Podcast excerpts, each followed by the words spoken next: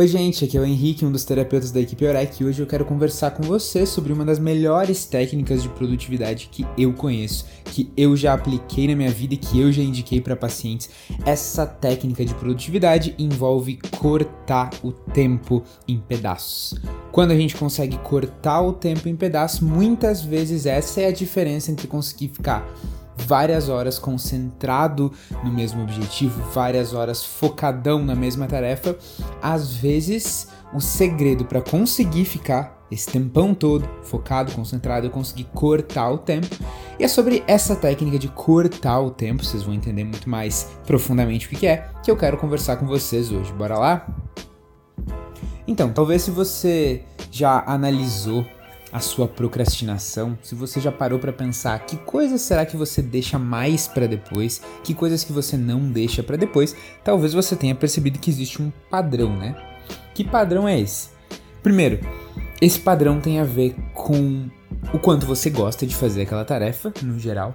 Tem a ver com quanta preguiça você tá naquele dia. Se você tá num dia menos ativo, um dia mais preguiçoso, é difícil fazer qualquer coisa, então você deixa tudo para depois. Mas muitas vezes tem a ver também com o tamanho e a dificuldade da tarefa.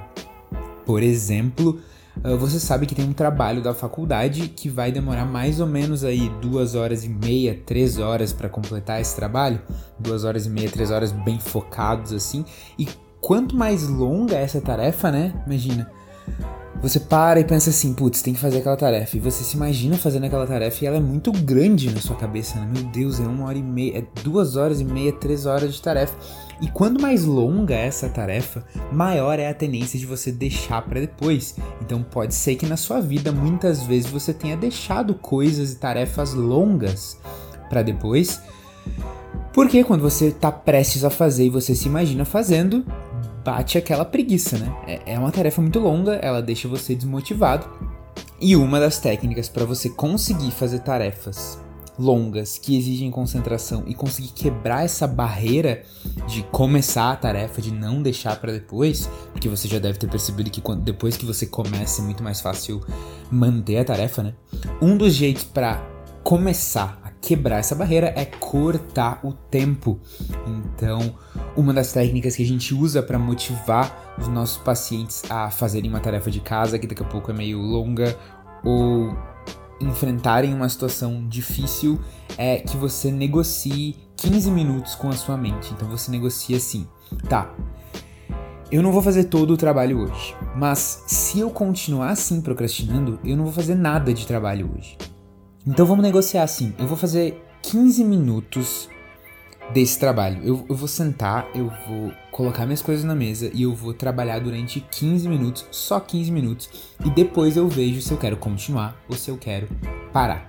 Muitas vezes o que acontece é que você faz os 15 minutos e porque você conseguiu entrar no ritmo, entrar no clima daquela tarefa, você fica uma, duas horas, às vezes completa a tarefa inteira.